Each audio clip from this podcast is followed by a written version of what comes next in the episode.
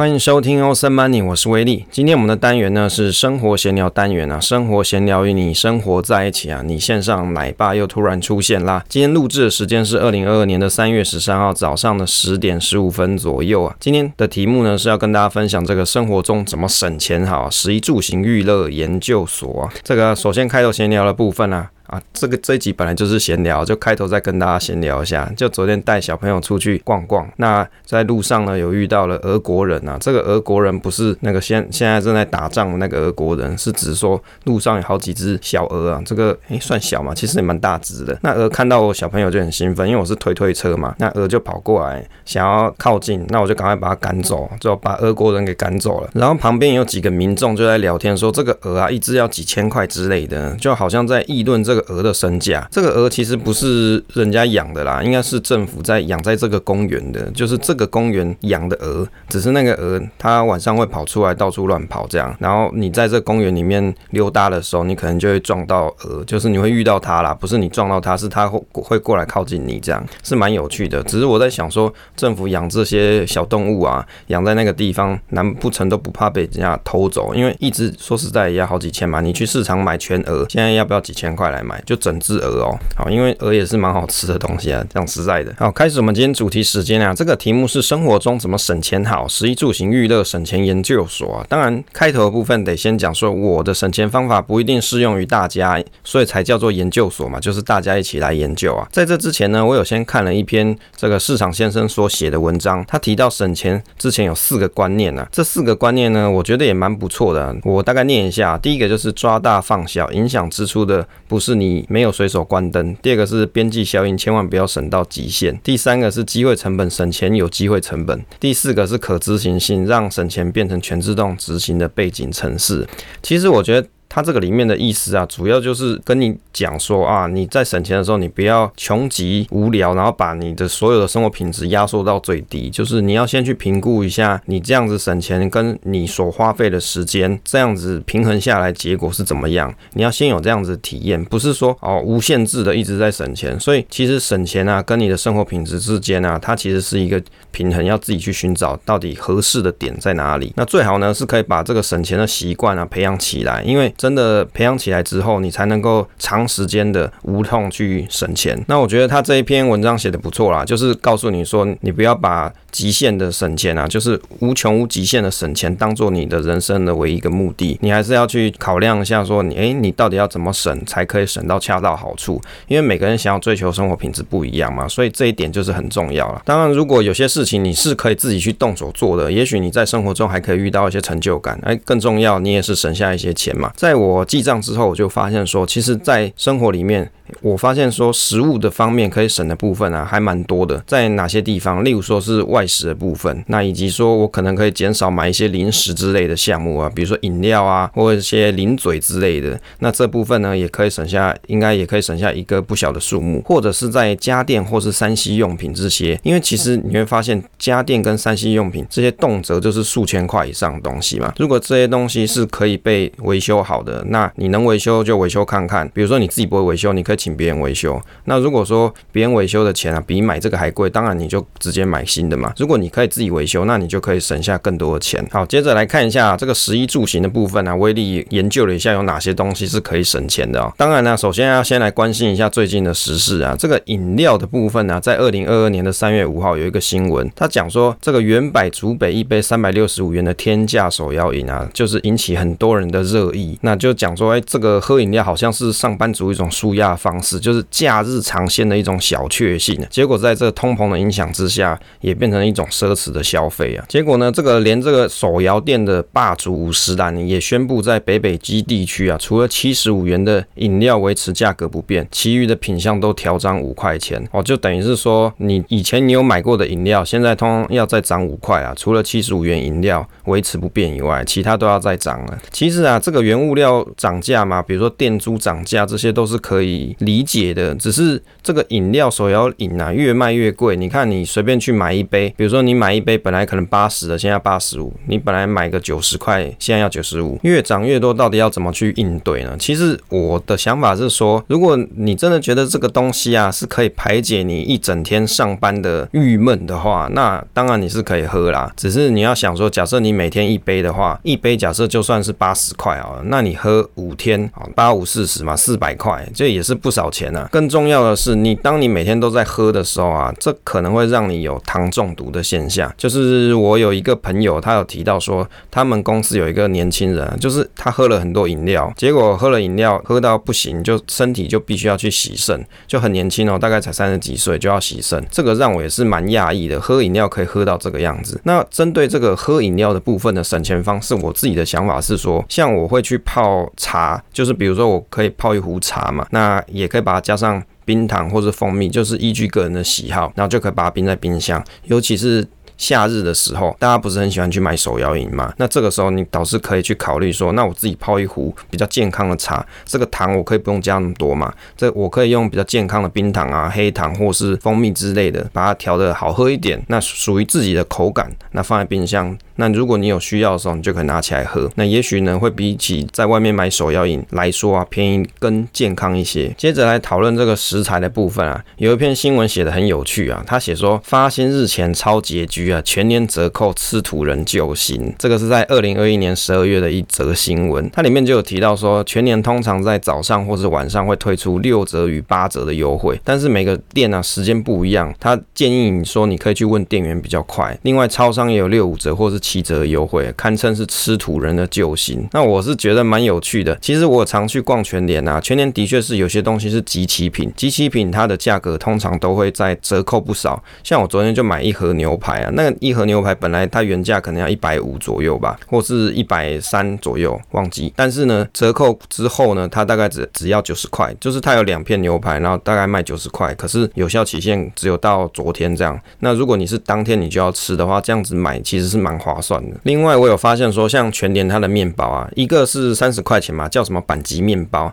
然后你每次去全联，你就会发现那个阿姨就一直在喊，就说啊，来买面包，来试吃看看，不然就来买，不然就是讲说三个一百再送一个。哦，就是三个一百再送一个的时候，这个时候我听到关键字，我可能就会想说去哎去看一下是不是比较便宜，因为你买这个三个再加一个就四个嘛，就等于是一天早上吃一个，哎，这样子就省下钱了，有没有？不过除了全年之外啊，像是美联社。也会针对生鲜产品推出三折或六折优惠，那家乐福也有一些熟食的优惠。其实我想各大卖场应该都会有这种优惠啦，只是你要去观察它可能会折价的时段是在什么时候，那你可以去挑这个时间点去买，那也许会便宜一些。讲到这个折扣的部分，让我比较印象深刻，就是有一年我去长崎玩，那在长崎车站，它上面有一个超市，那超市很有趣哦，就是它晚上的时间点，你去看它卖那个生鱼片啊，一盒只要五百多块钱。日币啊，折合台币可能就是一百多块左右，就是相当划算。当然了，因为那个地方它可能就是旁边就是港口嘛，所以这个东西就特别便宜。所以你就会去想说一个观念，就是如果你你要买便宜的东西，通常往往都是当季的东西，或者是那个地方有产的东西，那可能就会比较便宜一点。接着讨论一下买水果跟买菜啊，我在网络上研究一下，有一些人有去整理说到底要怎么去买菜比较便宜哦。威力自己是比较常在全年买菜啦。但是我知道有比较便宜的地方。只是因为我平常是下班的时间都比较晚了，像一些黄昏市场啊，或是白天的市场早就关了，没办法，没得选嘛。所以要不然就是你得要在假日买。可是像菜啊，或者是水果这种东西，它又没有办法放的很久，所以在取舍之下，还是只能就近在那个时间点去全年买一买，或是家乐福买一买之类的。但是如果大家有比较有时间的话，通常露天的菜市场它可能会比起黄昏市场便宜一点。那露天的菜市场它有一个特点，就是你。你到中午的时候，因为它要收摊呢，要收摊的时候啊，这时候菜价或者水果啊也会比较便宜一些。那黄昏市场可能价格会比起露天的市场，就白天早市的那一种市场稍微贵一点，但是可能会比超市那些来的便宜一点。讲到这个早市的，就是早上这种市场就很好笑。我有时候啊，就是骑车上班去公司之后，然后我会在公司停车场去观察一下，就有一些人很有趣啊，他就买了菜有没有？就上班路途中啊，他就去那个早市去买了菜，买。买菜之后就挂在车子上面，然后就想说下班的时候再把这个菜带回去，这也是蛮有趣，这是也是一招啦，我没有这样想过。那更好笑的经验就是有一次啊，就打电话给某一个同事，然后我就发现说，哎、奇怪，怎么旁边那么嘈杂，好像在菜市场。哎、没错，他就是跑去菜市场买东西啊。说实在，就是上班要认真啊，不要到处去乱买东西。这样总结一下这个食材的部分的省钱方式，通常像早餐的部分，我会去吃苹果或是吐司之类的，那这样子就可以分好几天吃。那当然也有人说早餐要吃很饱之类，不过我觉得就就是每个人的生活方式不一样。那午餐的话跟晚餐一般我是吃公司餐，那公司餐那个就很便宜嘛，大概几十块钱就可以打发了。假日的话会自己煮，偶尔会外食，就外食就是带家人出去吃饭这样。当然因为外食的价格比较贵啦，所以这个东西就要取舍一下，不能餐餐都外食嘛。那假日的话能够自己煮也是很好，因为像现在有带小朋友嘛，所以假日的话多半会是在家里自己煮。那有时候会比较简单的方式，可以煮一大锅饭，然后把它分装成小包。那把这个饭分装成小包之后，冰冰库，如果要吃的时候就可以直接拿出来使用。就是拿出来之后不能直接用啦，你要先用微波炉先加热之后，那这个饭你就可以拿来炒饭啊，或者是你要做其他料理都可以。大家应该有看过这个月薪娇妻吧？这个月薪娇妻呢，他是不是在一个礼拜的一开始，他就会先煮了一堆东西，然后冰在冰箱，然后吩咐这个付给他薪水的这个雇主，那跟他讲说，那你就每天就是取几盒出来吃哦，就早中晚之类，就类似这种概念。所以有时候你要节省时间，你可以一次煮一些，然后把它冰在冰库里面，要。吃的时候再把它拿出来微波，这也是一个方式。当然有人会考虑到新鲜程度，那就没办法，你就一定要当下直接煮了。接着来讨论这个衣服的部分。说实在，威力真的是很少买衣服，就是男生嘛，都是穿一些很宅的衣服，然后衣服就可以穿很久。一般来说，像 Uniqlo 它有特价，有时候一件上衣可能二九九、三九九之类的，或者是家乐福它有牛仔裤嘛，一件大概四百块左右，很便宜啦，就是很便宜的简单穿着就可以穿很久。那有时候比如说拉链坏掉，比如说裤子的拉链坏掉，或是衣服的拉链坏掉，可以请这个外面换拉链的师傅帮你换一换，可能也差不多一两百块就可以搞定。那你这件衣服又可以继续穿很久。当然，因为女生的部分，她可能会考虑到喜欢各种穿着嘛，就会买了很多衣服。那这个就要斟酌啦。如果你有买很多衣服，当你不需要的时候，你可以在虾皮再卖掉，就是再卖给别人，那也许还可以再换一些钱回来。那或者还有一种方式，像我老婆的方法，她会去日本的一些网站去看日本。人的二手衣服，那她有些衣服她觉得不错，那她就会买回来。那当然是比起买原价来说是便宜许多。所以有时候我就看。诶，他好像收到一盒箱子是从日本寄来的，哦，那大概就是他在买二手衣服这样。诶，他到底是怎么寄来，我也不晓得，都是他自己在运作的。接着来讨论这个住的部分呢，我觉得住的这个部分呢，真的是比较难省钱。像威力自己是自己买房子嘛，所以在居住上的负担就是房贷的现金流的问题。那因为这个也是很久以前就买的房子了，所以这个贷款的金额它基本上就 keep 在一个 range，即使说升息的话。那这个利率提升也不会影响到房贷的金流太多。那如果是以租屋的经验来说啦，通常一栋楼啊，如果它分租的户数越多，有机会是比较便宜一点。或者是你去租老一点的房子，如果你去租那种比如说三四十年的房子啊，你去看，可能它的租金是比较便宜一点。还有另外一种房子会比较便宜，就是你要去租的话，像我之前有同事，他租的房子就是顶楼是铁皮屋，要爬楼梯之类的那一种。嗯，大家有没有？这个印象就是，如果你去住一些公寓，它是没有电梯的，那你又在四五层楼或是顶楼，那你要回家的时候，你每天你都要得要爬楼梯嘛。像这种就是卖相比较差的，那它可能租金就比较便宜。当然，你要花费的体力跟时间，你就要去取舍一下合不合适这样子做。当然，最省钱的方式就是你住在你家啦，就是住在你爸妈家这样。但是我相信大部分人你要去都市上班的话，往往应该都是租屋居多啦。居住的部分就是能省则省啊。 아, 就是以你上班的地点跟你居住的地方尽量靠近的话，你就交通费就可以省下来，这就是一种取舍。接着来讨论这个行的部分啊，像威力自己平常呢是以骑摩托车居多，那接着才是开车，所以会面临到关于行的部分，主要是油的部分。那像有些朋友可能住在台北市嘛，那你可能就是捷运费，那捷运的部分你可以去买月票，或者是你坐火车，那你可以去买月票，那可能会比较便宜一点。那油的部分，除了你去搭配一些信用卡的折扣，因为这个东西讨论不完，每个时节的信用卡它的折扣都不同。那不过我觉得有一个东西是比较直觉，就是大家如果去观察一些加油站，它可能有自助加油机。那如果有自助加油机的加油站的话，一般来说你自己去加油，它的折扣。扣下来都会比你找人工帮你加油来的便宜一些。不过自助加油机啊，它有一些不太好操作，例如说像有些加油机，你把这个油枪拿起来之后，它底下还有一个小小的这个。托盘，你一定要把这个托盘拉起来，你才可以开始加油。因为一开始我不知道这件事情，那我也是很新奇吧，我就来去用用看。结果那个枪压了半天，油都不会出来。后来问了店员才知道说，哦，那底下那个托盘啊，要自己把它拉上来，那这样子才可以加油。参考一下这个中油的新闻啊，中油说油价高涨，自助加油升级更优惠。那这则新闻是讲说，中油在三月十二号发的这个新闻是讲说，三百零五家直营站全面升级，可以支援中油。配行动支付自助服务，当然这中油配我自己是还没有安装啦。它上面的新闻是讲说，配合自助加油再升级，原本自助加油每公升是折价零点八元，还可以获得中油二十元商品券。当然这个它是有期限，等大家听到这一集节目的时候，它的这个活动期间已经过了。不过这个新闻里面提到说，自助加油每公升折价零点八元，这个倒是不错。那我昨天实际上去加摩托车的油，发现说加半桶油，哎，这个不知道是几公升，但是可以折了。差不多三块钱。如果说加满一整桶油的话，那可能可以折个六七块钱左右，就无不无小补啦，也不是很多钱。如果你不赶时间，或者是外面天气也没这么冷，那不妨你可以自己下来加个油之类的，那这样子就有一些折扣。接着来讨论到教育学习这一块，政府有一个网站呢、啊，其实是蛮方便的，不晓得大家知不知道，就跟大家推广一下，是不用钱的。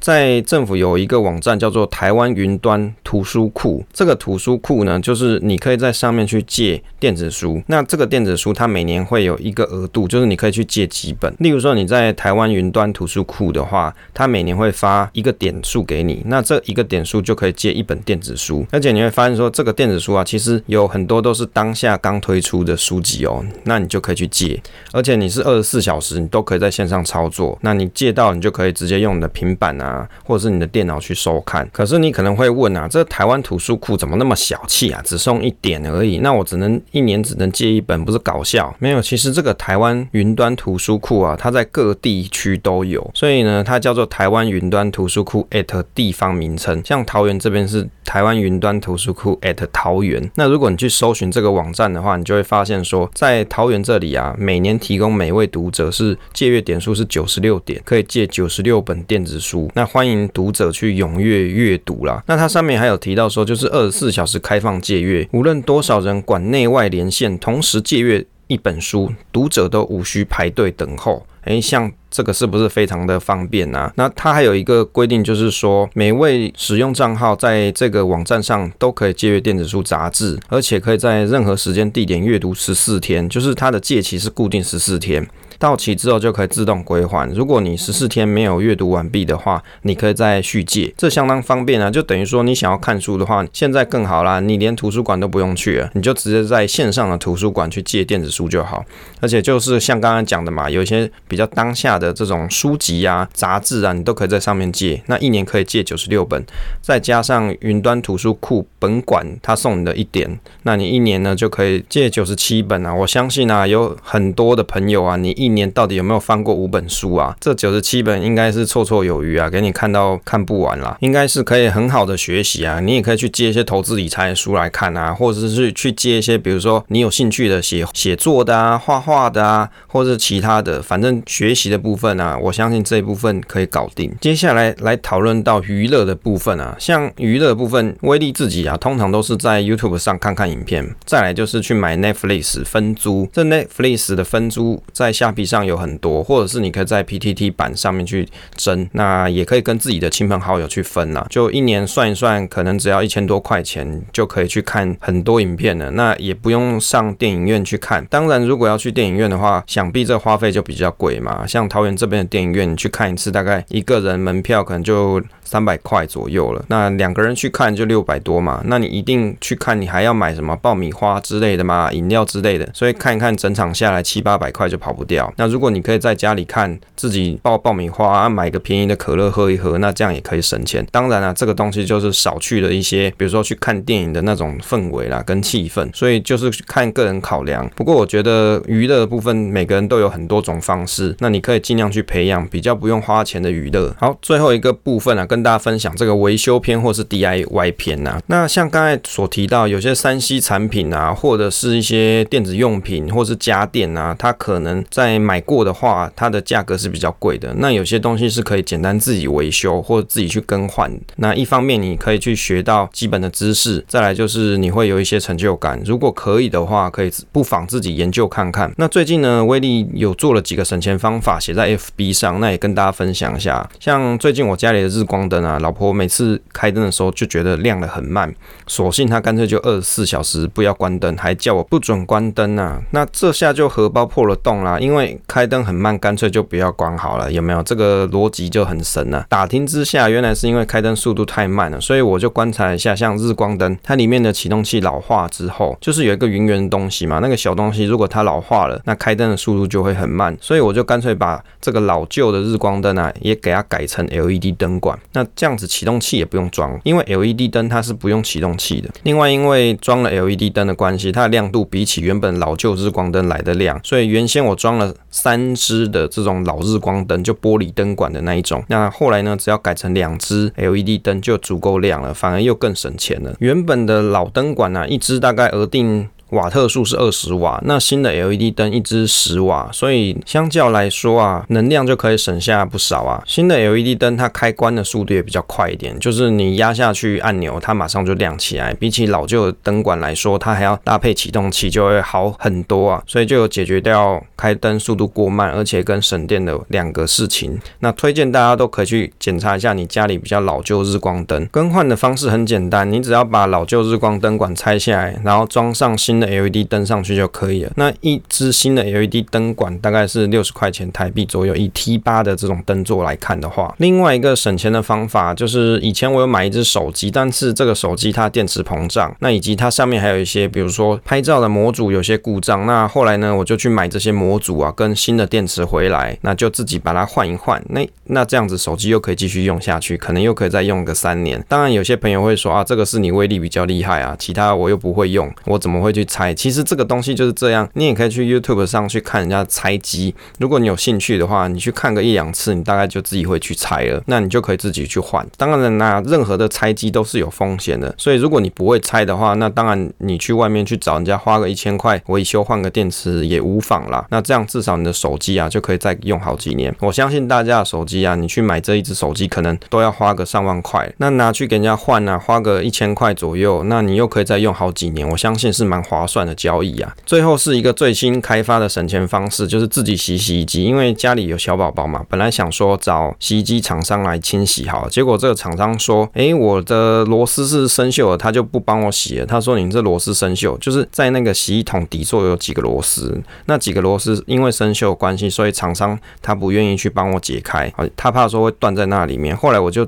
找了维修的原厂师傅，那请这师傅拆开来看。那后来呢，我就干脆把这螺丝也给换新了，就换成不锈钢的。那因为看了他怎么去拆之后，我就知道怎么去拆整个桶座起来。那我就把这个桶座拆下来，自己洗洗，再把它装回去。这样子呢，就又省了好几千块。这是最近新研发的省钱方式。那有些朋友看我分享这一个资讯的话，他也很有兴趣自己去拆拆看，这样也很好啊，就可以利用个比如说廉价时间，好好自己拿牙刷把整个桶刷。刷刷刷干净，因为也不是很难。那我相信你自己去刷的话，也有可能比别人刷得更仔细啦。那因为大部分厂商来洗的话，那可能是用高压清洗机帮你喷一喷这样。那会不会很细节的帮你清这个，我就不晓得，因为我也没有找人家来真的洗完成一次过。所以如果你有自己有时间的话，不妨可以自己拆拆看。如果你不会拆的话，你也可以请这个厂商啊来维修的时候，先了解一下怎么去拆，或者是在网络上去看一下人家拆机的影片，这样你也。可以试着自己去猜猜看。好啦，以上就是这一次跟大家分享一些食衣住行上面一些省钱的方式，以及最近威力的一些省钱方法。当然呢、这个涉及维修方面或是 DIY 方面，它必须要有相关的知识与背景，所以你得要做好功课跟研究之后，你再去着手。哎，不要说拆坏了来找威力啊，这个拆机前有赚有赔啊！哈，拆机前要先研究过怎么拆，你再来去拆。哎，这样子拆完修好，你就自己很有成就感，又省下好多钱。好啦，以上就是这一次节目跟大家分享啊。如果大家喜欢这个节目的话，不妨分享给朋友收听，分享总是单纯的快乐。期待下次再见。